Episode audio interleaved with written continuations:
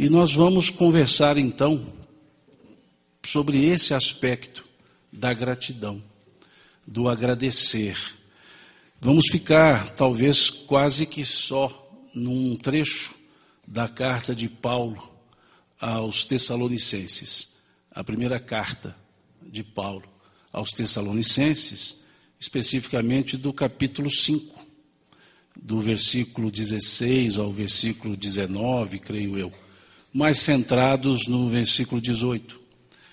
Ele dizia nessa carta: regozijai-vos sempre. Vejam, regozijai-vos sempre. É o versículo 16. Não tem uma hora para isso. Não tem um fato para isso. Regozijai-vos sempre. Dizia ele: orai sem cessar. Orai sem cessar. Depois ele diz: em tudo dai graças. Em tudo dai graças. Porque essa é a vontade de Deus. Não extingais o espírito. Vejam que precisão essa forma paulina.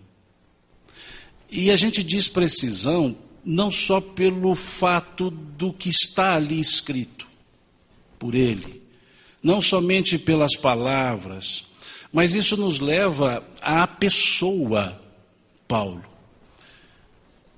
Para entender que não eram palavras soltas. Ele não escreveu por escrever. Ele não escreveu, ou melhor, não falou por retórica. Ele demonstrava isso que ele havia dito. A sua história de vida era uma história de constante gratidão. Se nós olharmos na carta aos Filipenses,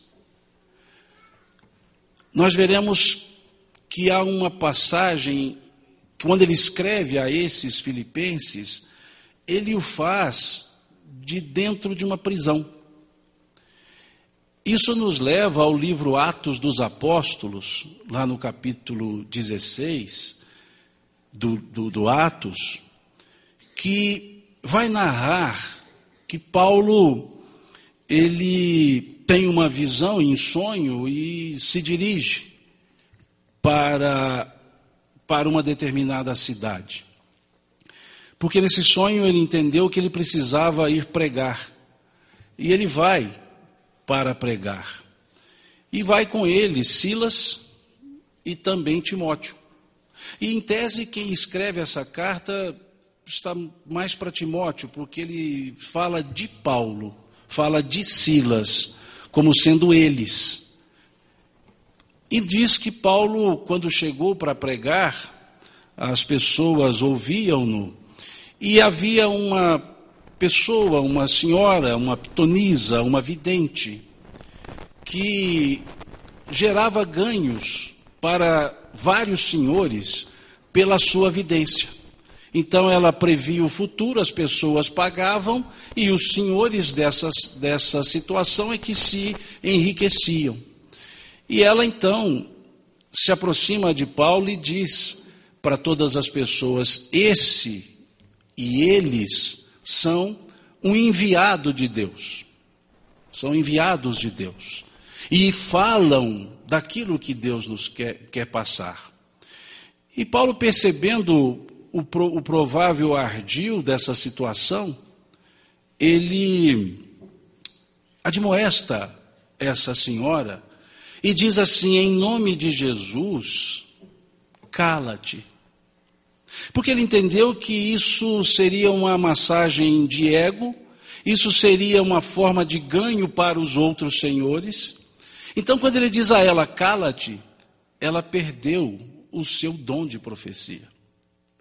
E ao perder o dom da profecia, os senhores se sentiram é, prejudicados economicamente. E foram até o magistrado e denunciaram Saulo, Silas e Timóteo.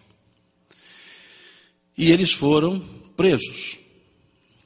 E ali, Saulo, na prisão, ele então começa, junto com Silas, a cantar louvores a Deus e a pregar.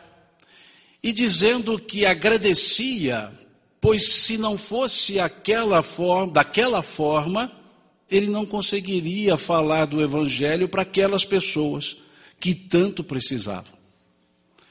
Ele agradecia ao Cristo por ter sido preso, porque ele via que era onde ele deveria estar, as pessoas que deveriam ouvi-lo.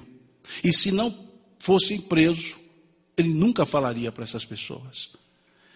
E acontece que, diz o texto, que à meia-noite houve um terremoto e as celas, as bases das celas cederam e as portas se abriram. E o carcereiro, vendo isso, correu para a, o local das celas, imaginando que os presos tivessem fugido, e ele então já se viu em, não palavras do texto, em maus lençóis, palavras nossas. E ele então quis acabar com a sua vida, com medo da punição que ele teria pela fuga dos presos. E quando ele diz que vai acabar com a vida, ele escuta a voz de Paulo dizendo a ele: Todos nós estamos aqui. Porque Paulo continuou pregando e os encarcerados não quiseram sair. Todos eles ficaram porque diziam: precisamos agradecer a oportunidade de aprender, de ouvir aquilo que esse homem nos faz, nos passa. E ninguém fugiu.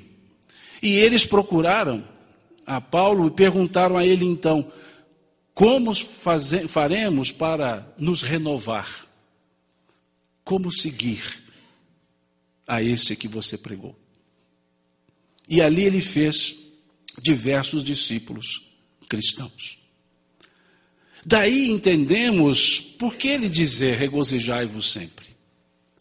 Porque para ele, qualquer situação era uma oportunidade de servir, de ser útil. Por mais adversa que fosse a situação, por mais confusa que fosse a situação, dizia: regozijai-vos sempre. Regozijar, alegrar, alegrai-vos sempre. Sorrir sempre. Se as coisas estão ruins, chorar não vai resolvê-las. Sorrir não vai resolvê-las, mas vai resolver a pessoa. A pessoa se resolve consigo mesma. Regozijai-vos sempre, apesar de adversidades, apesar de dificuldades. Regozijai-vos sempre. E depois ele dizia: orai sem cessar mostrando-nos que a oração não é algo de momento, não é algo em um determinado para um determinado fato. Porque a oração é o elemento que liga a criatura ao criador.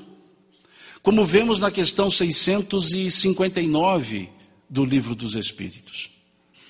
Quando lá se diz que orar é pensar em Deus é aproximar-se de Deus, é pôr-se em contato com Deus.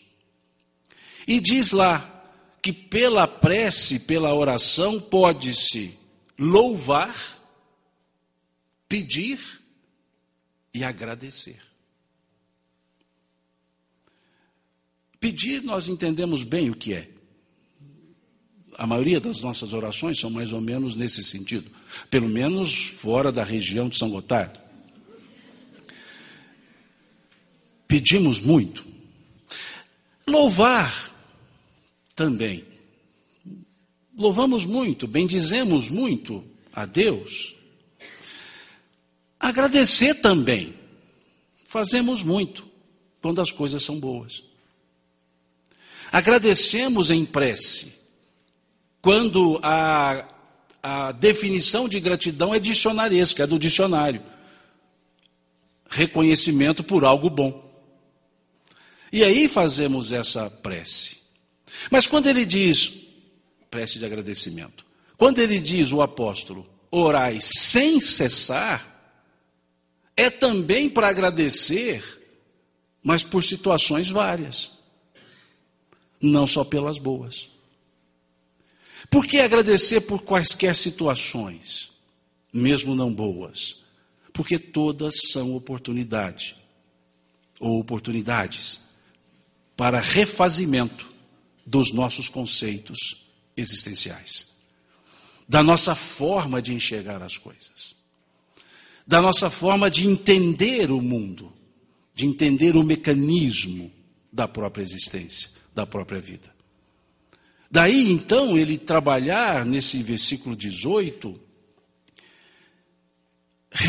dizendo de uma forma muito, muito objetiva: em tudo dai graças, porque essa é a vontade de Deus.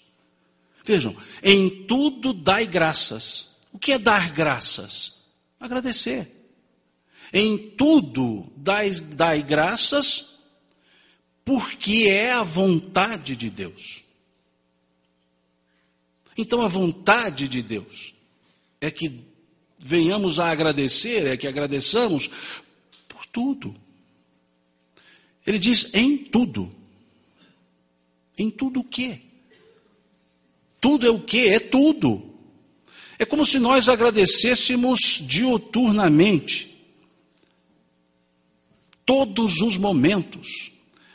Se nós entendermos que o ato de respirar pode ser um ato de agradecimento, pela condição de ter o ar que nos mantém, corporalmente dizendo, vivos.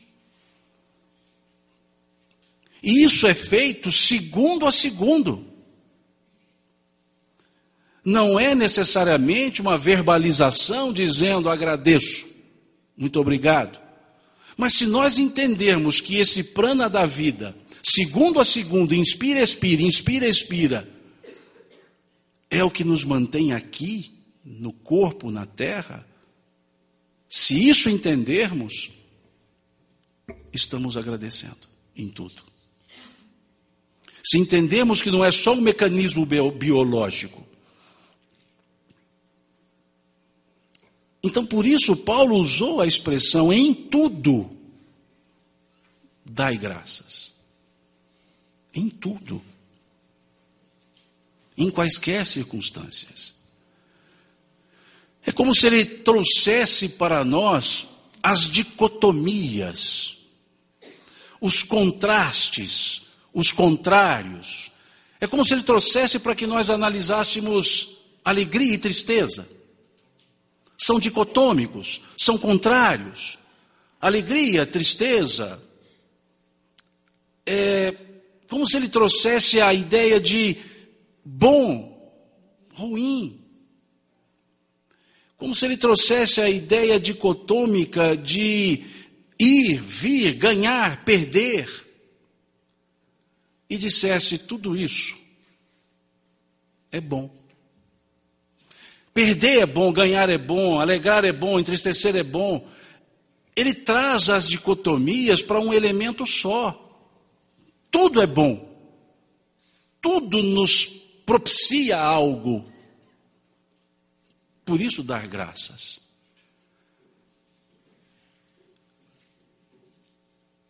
Emmanuel, no capítulo 60 desse livro Pão Nosso, desculpa, capítulo 100 desse livro Pão Nosso, Pão Nosso, ele, ele diz: é bom o calor que transforma,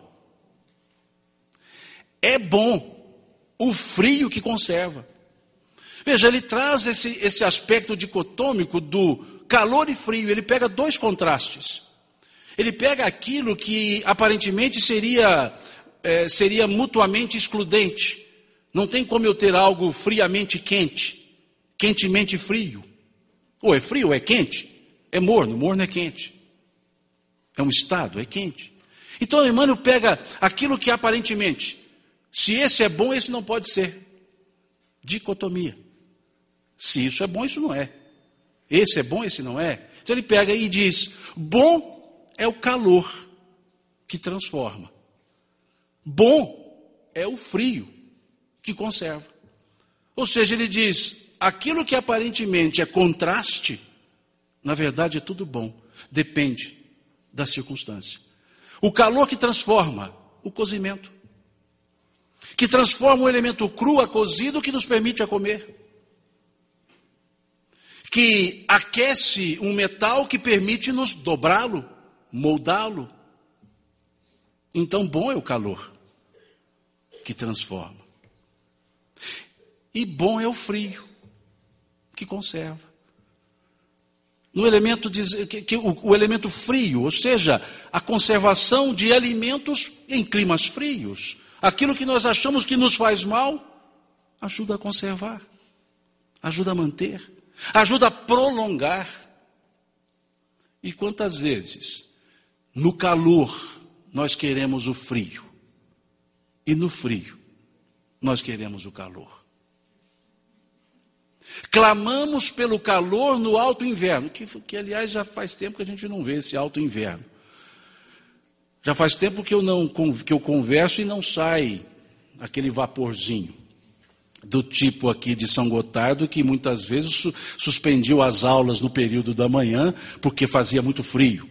Então não podíamos ir à aula. E aí ligávamos para a casa do amigo e falávamos assim: vamos jogar futebol.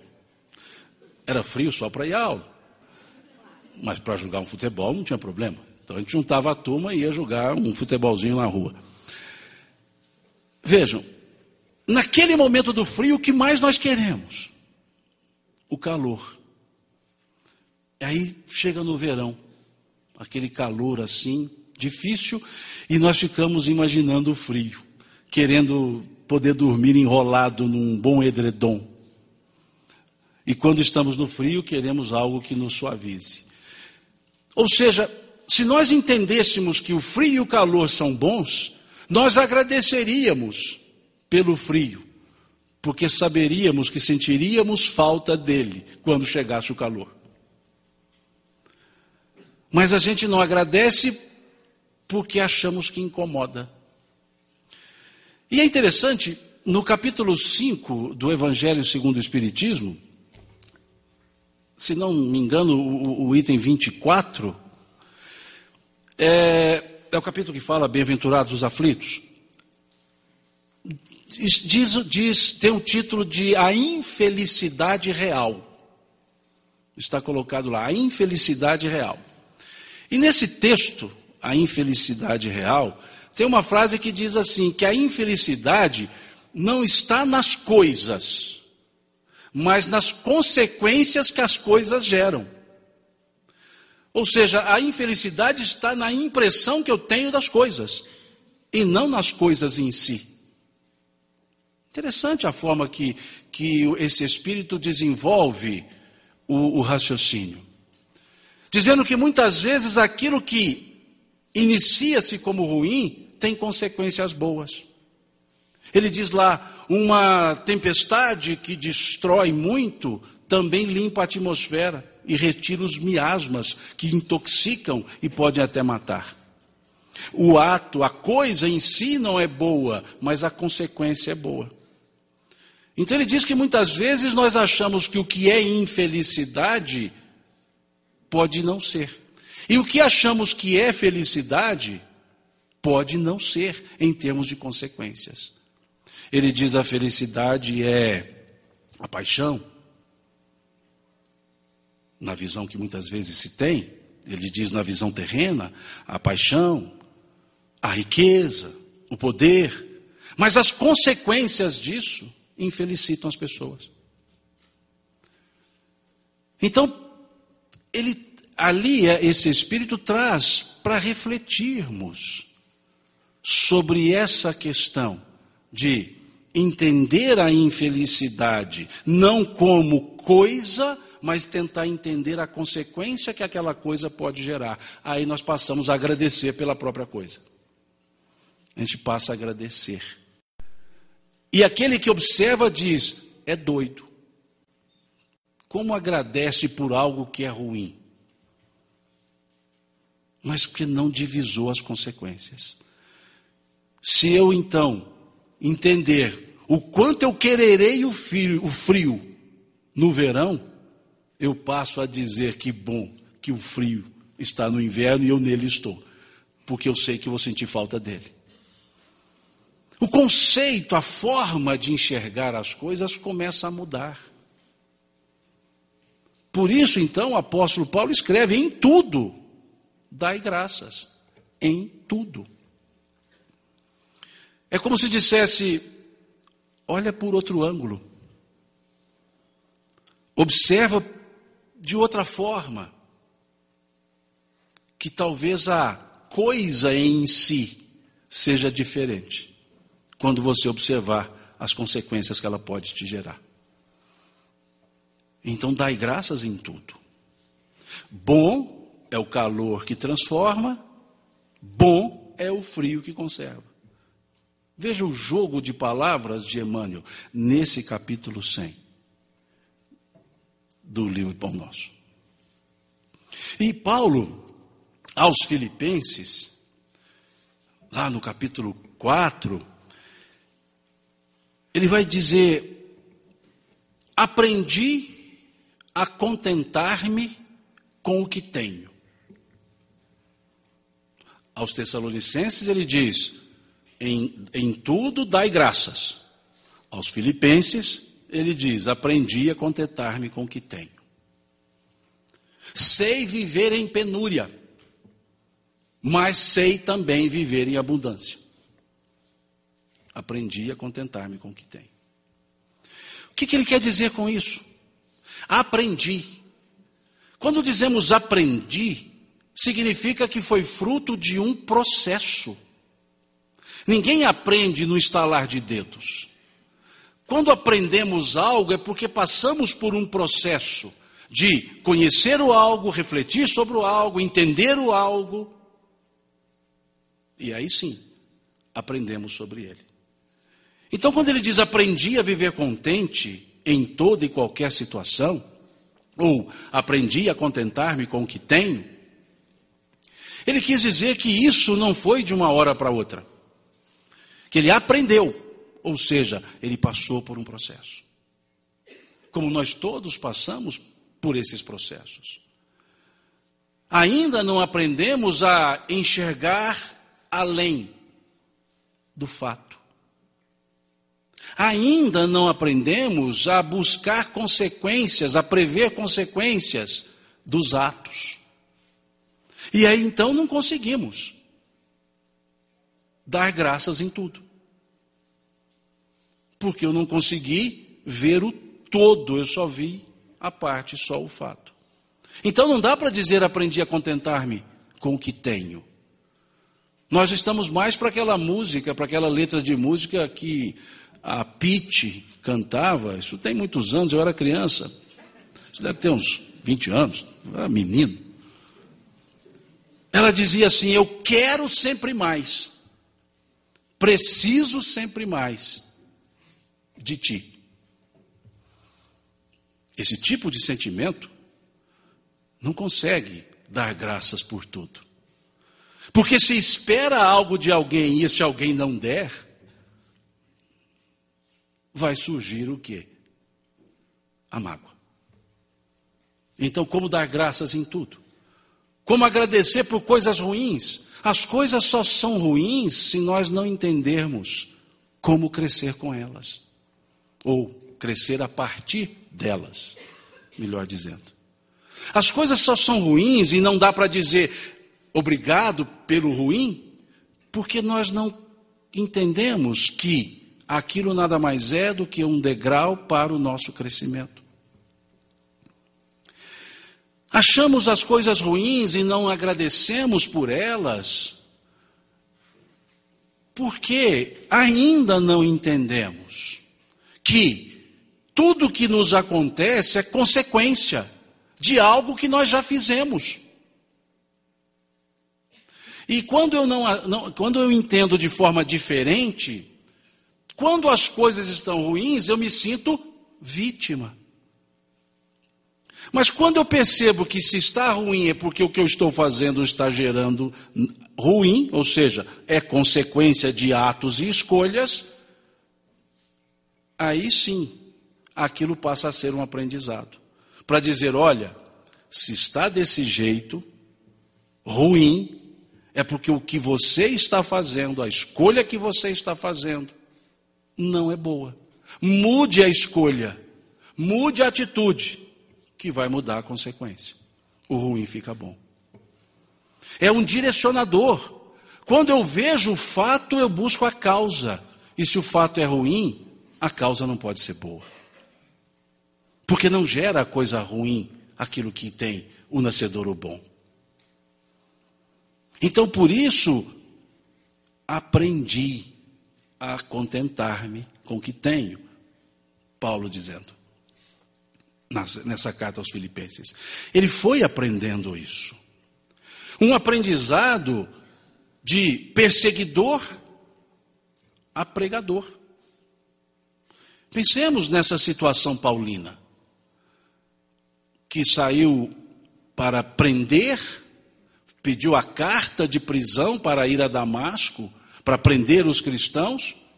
No caminho tem um encontro sui generis, um encontro único com o Cristo, que lhe faz, literalmente, não é força de expressão, cair do cavalo. Paulo, de fato, caiu do cavalo, ele estava sobre os, o animal e ali caiu da cavalgadura. E quando cai, no meio de um, de um vendaval e poeira, ele percebe um vulto e escuta a voz dizendo Saulo, porque ainda usava o nome Saulo, o seu nome é, é hebreu. Saulo, por que me persegues? Porque Paulo, Saulo, ele se chamava Saulo Paulo de Tarso. Saulo, o nome é, é, é hebreu, Saul. Paulo, o nome romano porque ele era de Tarso, da cidade de Tarso. O sobrenome era a sua cidade. E Tarso era uma possessão romana. E quem lá nascia tinha as duas cidadanias: a cidadania judia e a cidadania romana. Então ele usava os dois nomes: Saulo, Paulo de Tarso. Mas era Saulo porque ele estava buscando o sinédrio, era Saulo porque ele estava buscando ser um doutor da lei. E era Saulo que saiu para perseguir. E quando ele cai e ouve, vê, percebe esse vulto, ouve a voz, ele vai dizer, a voz diz a ele, Saulo, por que me persegues? E ele responde, quem és tu, Senhor? E a voz lhe diz, eu sou Jesus, aquele a quem tu persegues. Porque ele perseguia os cristãos. Aquele a quem tu persegues. E ali, imediatamente, Saulo com as suas gotas de Paulo, ele então diz: Que queres tu que eu faça? Imediatamente. Ele não, ele não parou e pensou assim, e foi mal. Não, ele não pensou assim. Não foi isso que chegou. Ou na forma nossa aqui, de juventude, há pouco tempo, nu. Porque quando era demais, era assim, nu. Não é qualquer nu, é nu. Não. Porque nós diríamos isso. Foi. Né? Como é que vou fazer agora? Estou perseguindo o homem, o homem existe. Eu diria, desculpa aí. Foi mal. Mas não. Saulo imediatamente responde: Que queres tu que eu faça? Veja. A, a, a forma de interpretar o fato. Se eu estou perseguindo essas pessoas e dizendo que elas seguiam a quem não existia, e quem não existia, existia, e falou comigo depois que tinha morrido, Espera aí. Ele já enxergou o outro fato. Eu trabalho para ele. Vou trabalhar para ele. Para que trabalhar para esses outros? Que têm fim, que têm interesses pessoais. Esse não tem. E ali ele enxerga o outro lado. E diz então: Que queres tu que eu faça? Ele não diz assim: Não, eu não mereço fazer nada, eu sou um perseguidor, você é punido. Ele entendeu, tá bom, eu não sabia, até aqui eu estava fazendo assim, achava que era o certo. Mas estou percebendo que esse certo não é certo. Esse certo é errado. Não é conveniente. Então ali, aquele quase que doutor da lei, coloca-se na condição de aprendiz. E vai perguntar: Que queres tu que eu faça? Ou seja, não sei mais nada. Estou aqui. Ele usou aquela questão muito clara que as mães educadamente falavam conosco: faz o que eu mando e guarda o que você sabe. Pronto. E ele então entendeu isso. O que eu achava que eu sabia, eu não sabia. Que é o que ele depois passou a chamar de escravo da lei, das obras da lei. Mas aí é outro assunto. É outra carta. Então vejam, e ali ele vai e muda todo o seu conceito de vida. E o interessante é porque antes que isso ocorresse, aí já não está no Atos dos Apóstolos, já vamos ao livro Paulo e Estevão, da psicografia de Chico, em que, naquele momento de apedrejamento a Estevão, a Gesiel, e que Abigail o encontra e o reconhece como seu irmão, Abigail, noiva de Saulo. E Gesiel, observando ela junto com Saulo, percebeu o envolvimento amoroso dos dois. E ele percebendo que Saulo era o responsável, em parte, pela sua uh, lapidação, pelo seu, seu apedrejamento, ele então chama Abigail e diz para ela: não condene teu noivo, pois ele defende a Moisés, a quem ele conhece. Quando ele conhecer a Jesus, ele também o defenderá.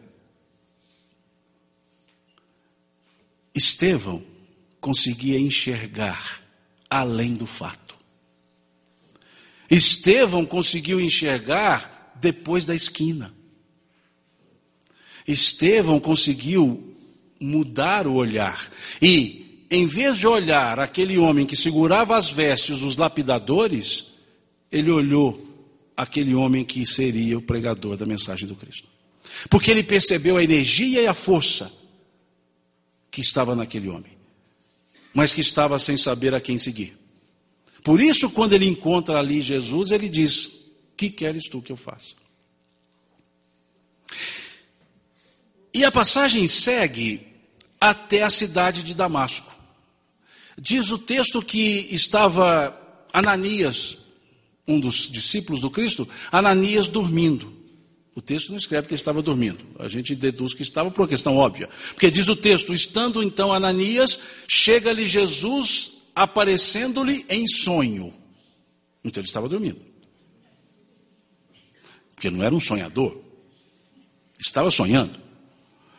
Então vejam, em sonho dizendo, Ananias.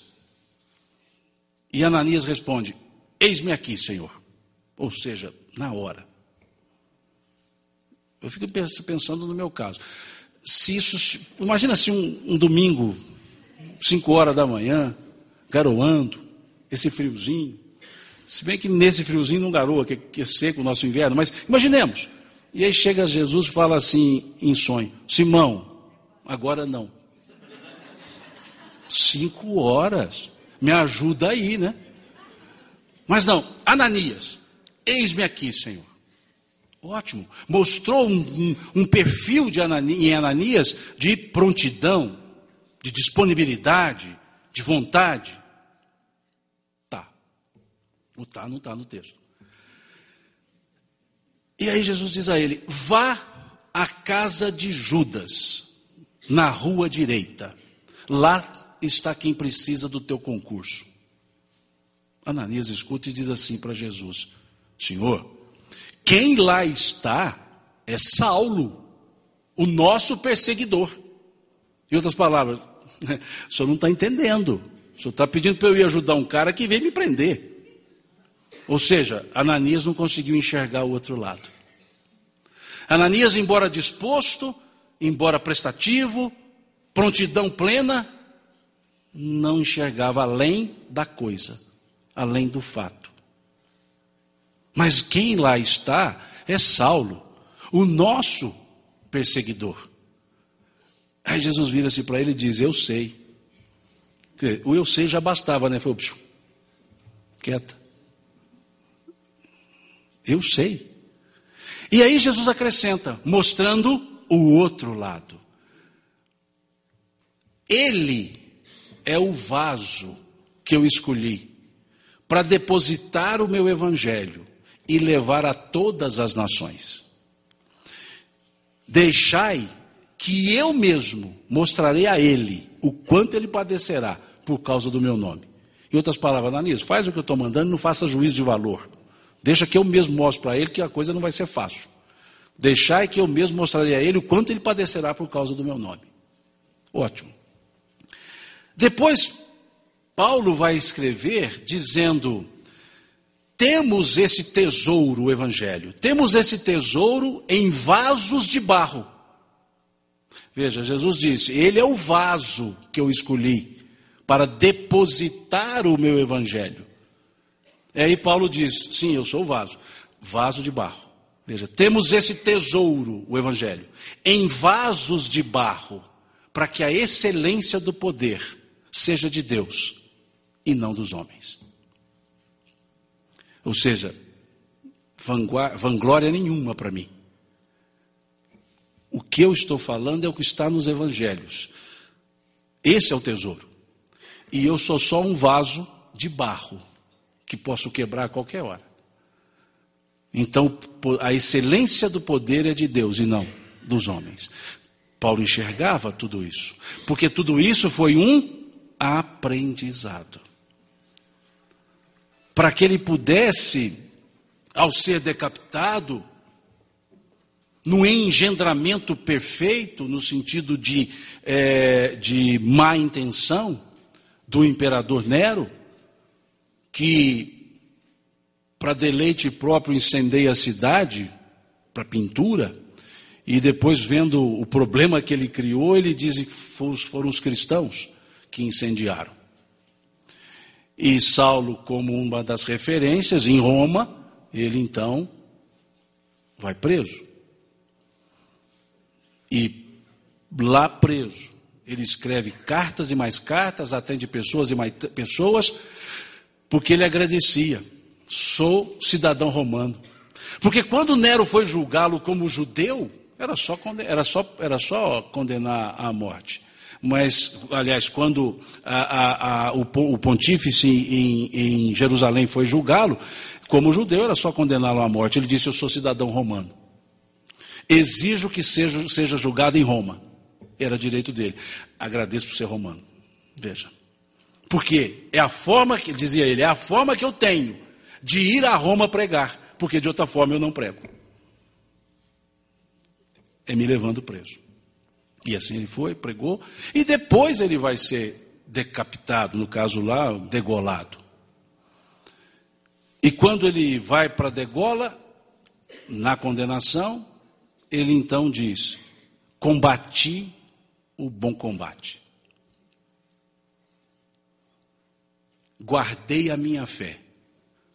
Sou vencedor. Veja, sou vencedor. Degolado. Sou vencedor. Isso foi então o aprendizado. Daí ele aprendeu com todo esse processo e pôde depois escrever: Aprendi a contentar-me com o que tem.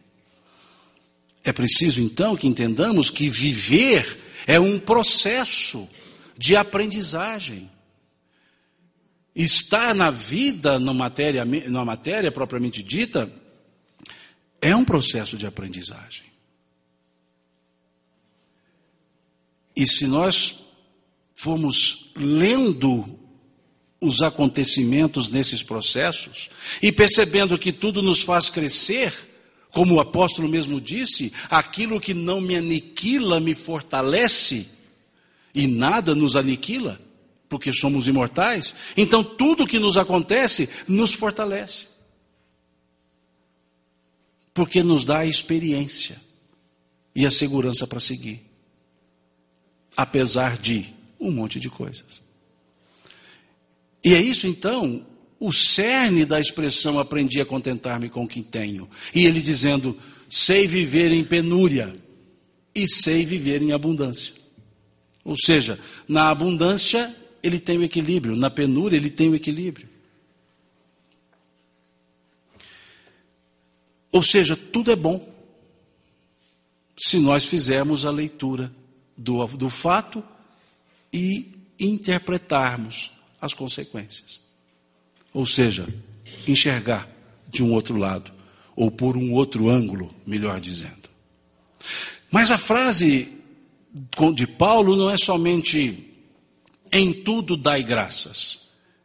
Ele continua a frase dizendo, porque essa, ou esta, é a vontade de Deus.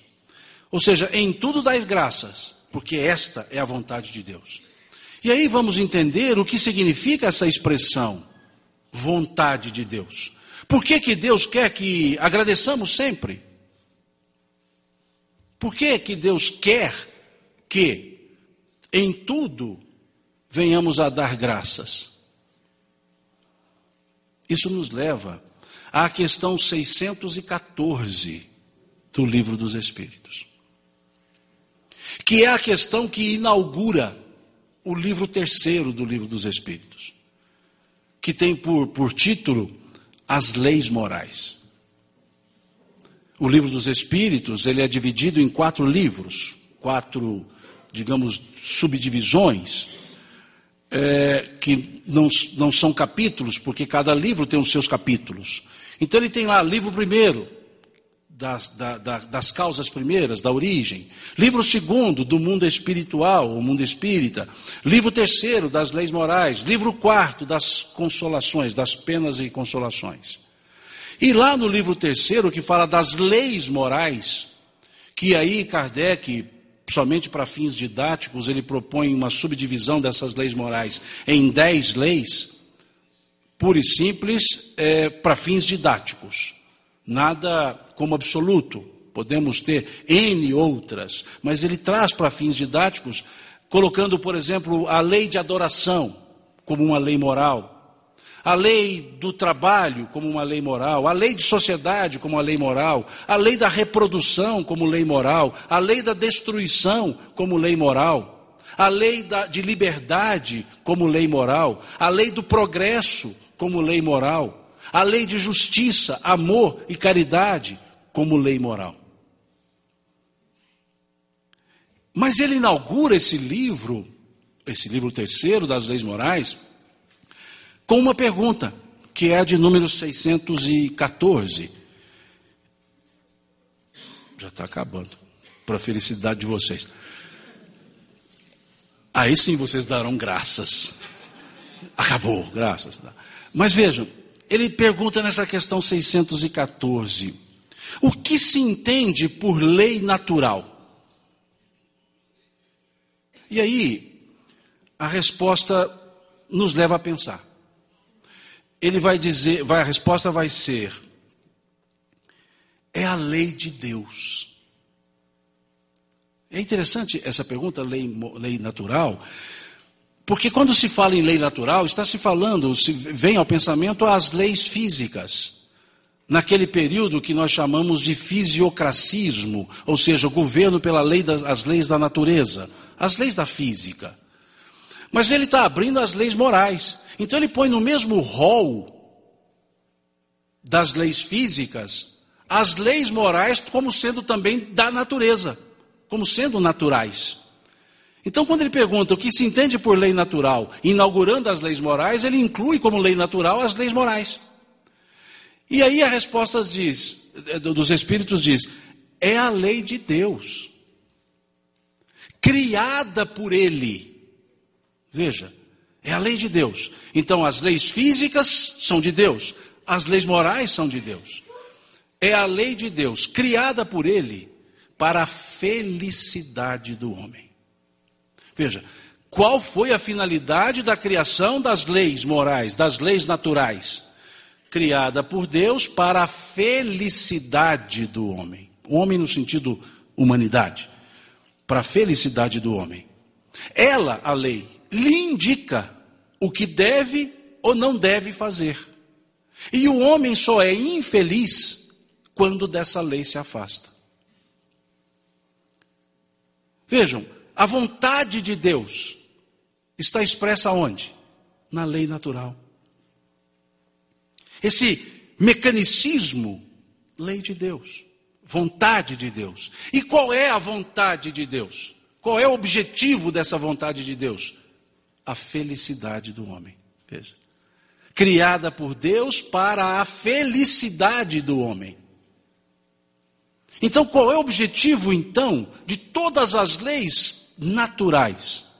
A nossa felicidade. Qual é, então, a vontade de Deus? A nossa felicidade.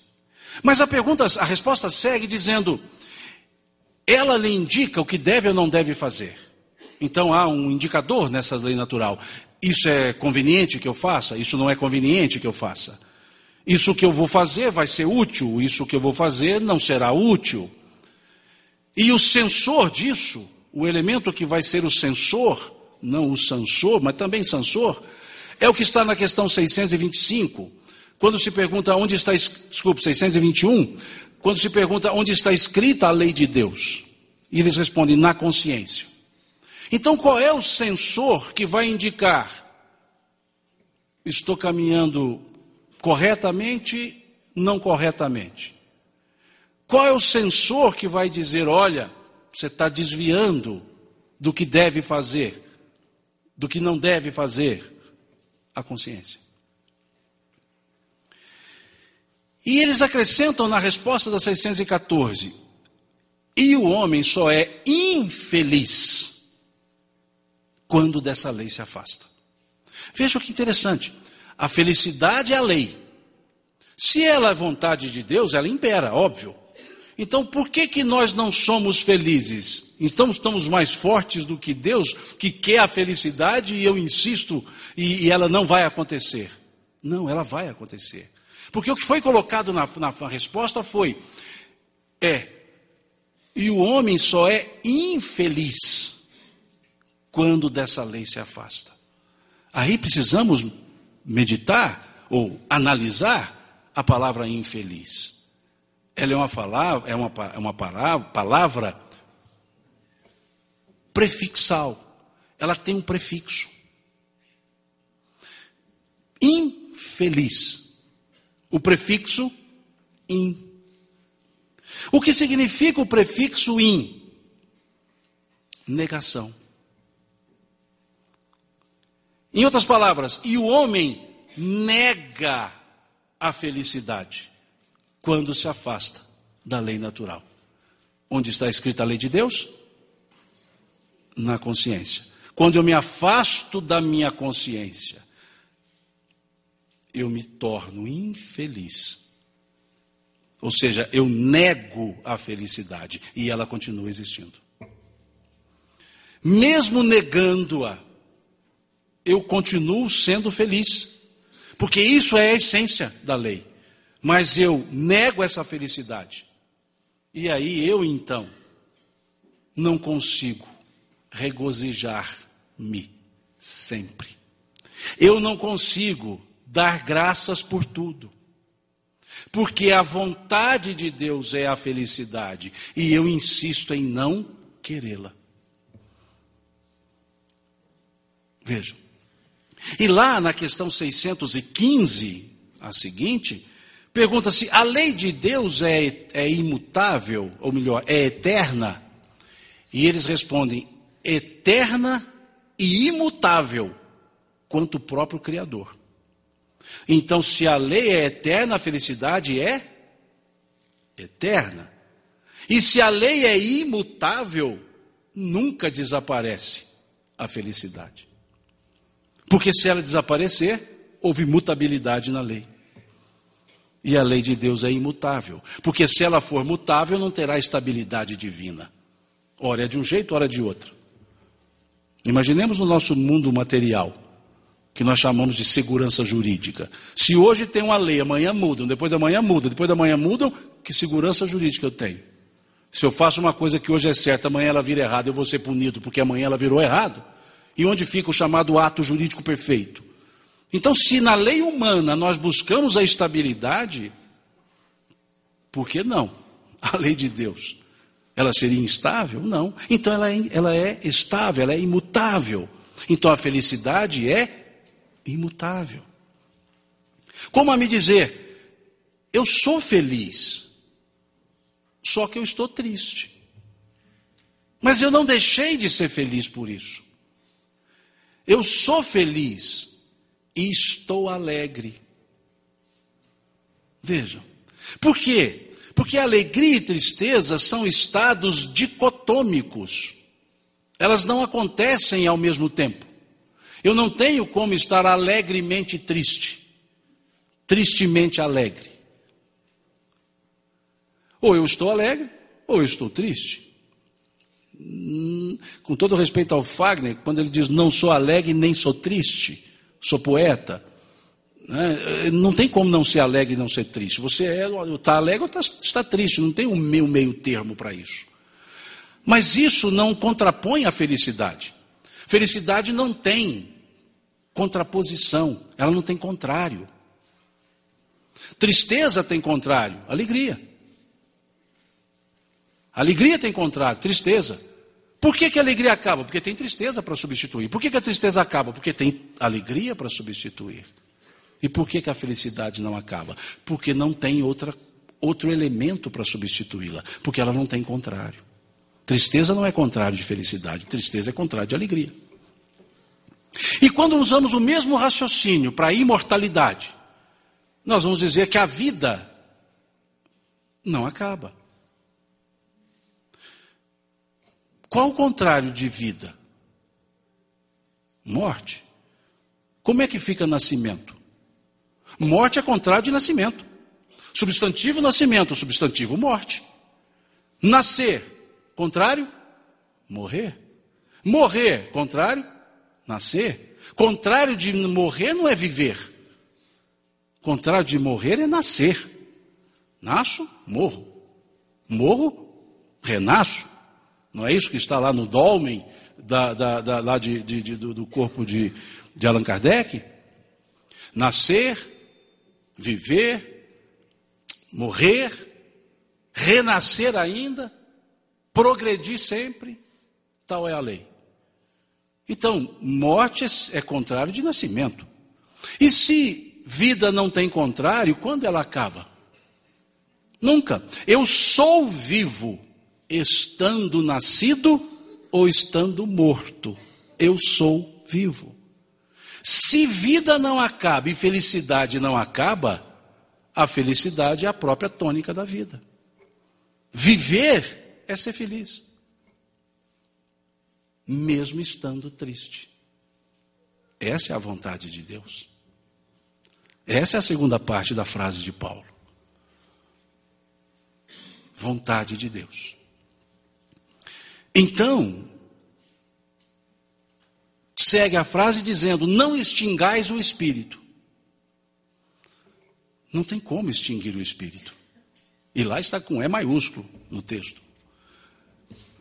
Ou seja, não tem como nos extinguir. Nós somos imortais.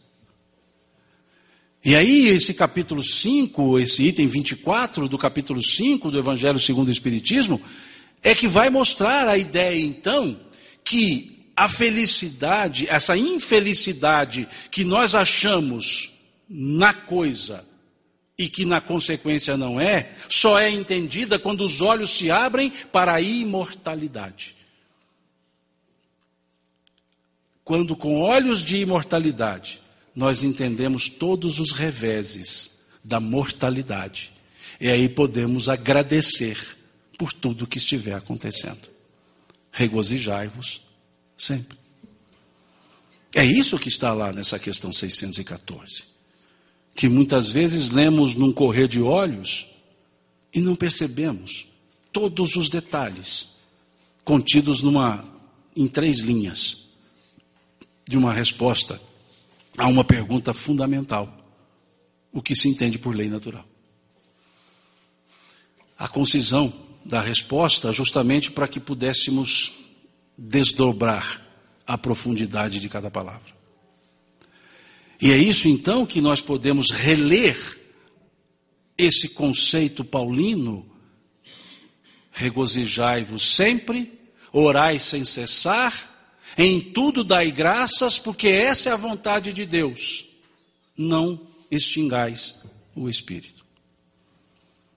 Isso é gratidão, fruto do entendimento do que é de fato viver, de quem de fato nós somos. E não há porquê, então, deixar de agradecer por tudo. E aí é o exercício nosso. E não sabemos divisar, e aí com certeza amanhã saberemos divisar, porque hoje eu falando de gratidão, nada mais sou do que um João Batista, que não sou digno sequer de desatar as sandálias do Jorge Elahai, da Ana Teresa e, e, e do Pedessoli e do Aloísio. E o Pedessoli e a Ana Teresa falarão de gratidão dois psicólogos muito capacitados. Então, eles falaram muito mais profundamente do que eu estou falando. Isso aqui é só introdução, só ensaio. Porque eles vão conseguir dizer, de fato, as consequências da gratidão. Que eu poderia talvez dizer rapidamente, por falta de capacidade, de mais do que isso. Que uma das consequências da gratidão é abrir nossos olhos para enxergar o bom da vida. Porque nós temos muitos olhos abertos, mais do que só os dois, para as coisas ruins. Mas a gratidão nos permite abrir os olhos para essas coisas boas da vida e enxergá-las e trazê-las e valorizá-las e tê-las como sendo algo muito melhor do que a lamúria, do que a lamentação. Se nós fizermos uma revista da nossa vida material, só até, só até o berço, no meu caso vai demorar eu chegar ao berço, mas é, é, nós vamos perceber que temos muito mais momentos de coisas boas do que de coisas ruins. Se colocarmos numa medição quantitativa as coisas boas da nossa vida são em número muito maior do que as coisas ruins. Mas em vez de colocarmos numa forma quantitativa, nós colocamos numa forma qualitativa e damos mais valor às coisas ruins do que às coisas boas. E sempre temos um mas um porém, um contudo, no entanto, entretanto, todavia, ou seja, sempre temos uma conjunção adversativa quando falamos de coisas boas. Ah, não, minha vida foi ótima, mas aí eu trago qualitativamente, porque quantitativamente é muito menor, mas trago qualitativamente maior os reveses. E fica sempre esse senão. Um senãozinho que não me deixa entender então o bom da vida.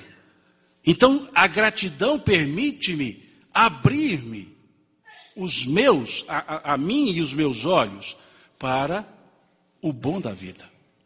E aí eu passo então a dar força qualitativa ao que quantitativamente já é muito. Momentos de coisas boas. Podemos dizer que também a gratidão nos permite afastar de nós os nossos próprios sentimentos negativos. Também. Porque se exercitamos a gratidão dentro da ideia paulina, dai graça, por tudo dai graças, nós tiraremos os pensamentos negativos, os sentimentos negativos? Quantos nós temos? Lógico, esse nós é força de expressão, é fora dessa região aqui que estamos. Quantos pensamentos negativos? Sentimentos negativos? Quantos não vai dar certo? Ou quantos não falei que não dava certo?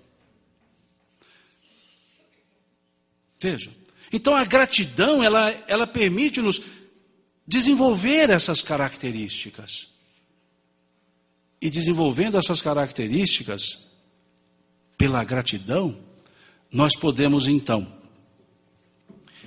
espalhar melhores energias. Aqui foi dito na leitura do Wagner que somos espíritos e por decorrência somos, disse ele, e bem disse, energias. Então, pela gratidão, nós exalamos melhores energias. E mais um rol de outras situações que eu não consegui divisar, mas que amanhã com certeza divisarão. Das vantagens da gratidão. E encerrando, a gente usa o verbo no, no gerúndio, né? Encerrando. O é, que, que é o gerúndio? É um eterno presente, que nunca acaba. Então eu falei encerrando, e não acaba. Então, encerrarei com a leitura do capítulo 100, de onde eu tirei aquela frase.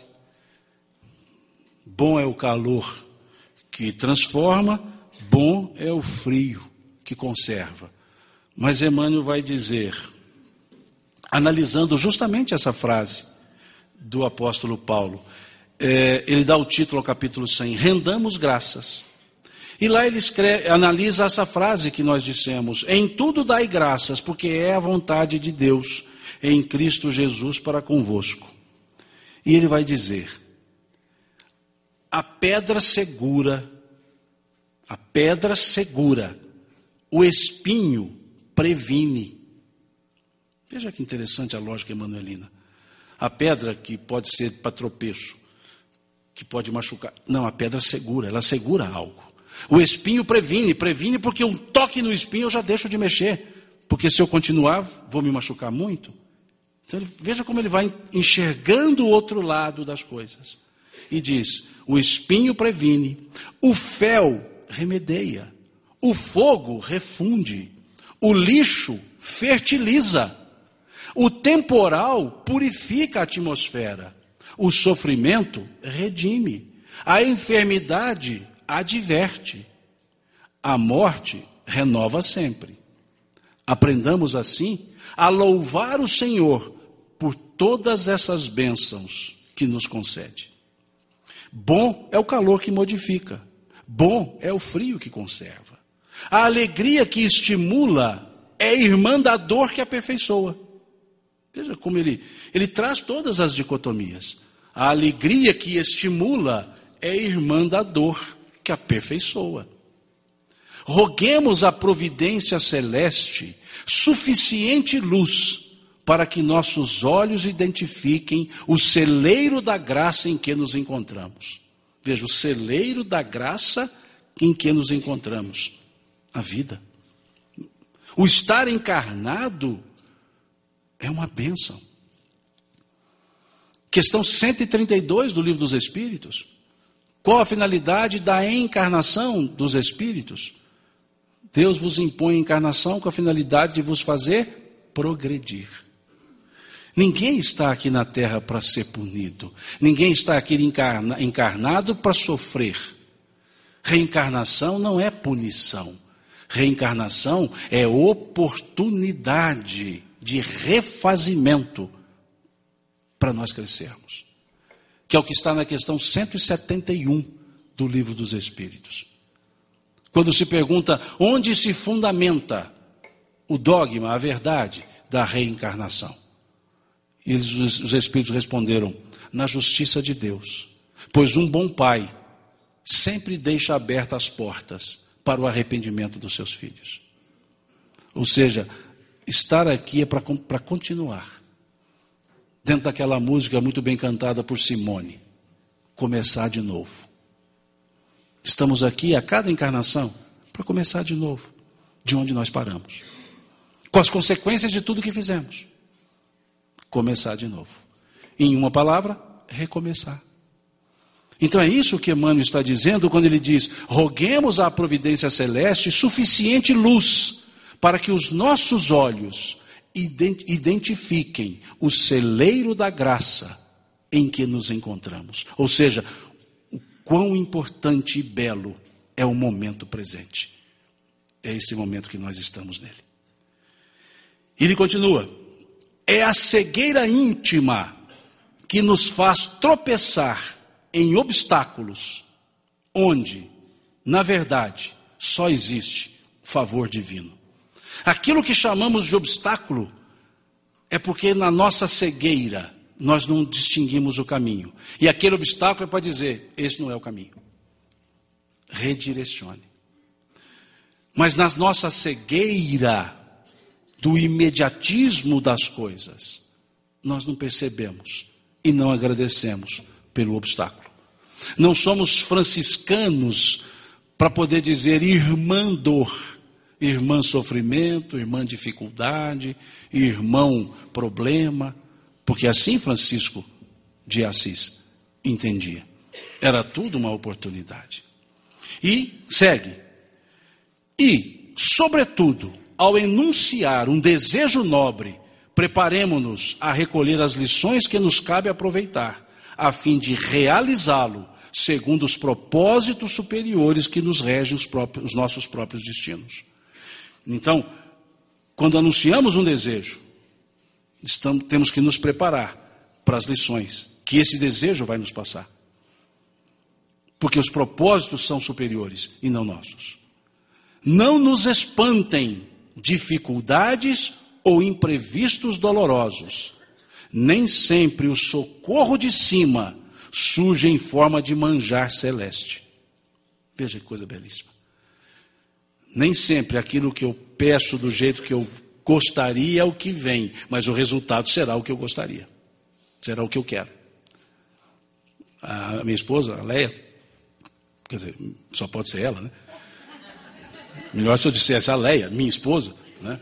Porque tem várias Leias, uma delas é minha esposa. Agora falar, a minha esposa, a Leia, não tem outra, só tem ela.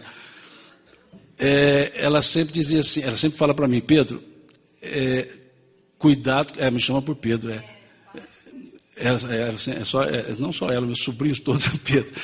Os mais próximos sempre me chamam por Pedro. É, é, o meu lado assim, mais travesso, né? Então é Pedro.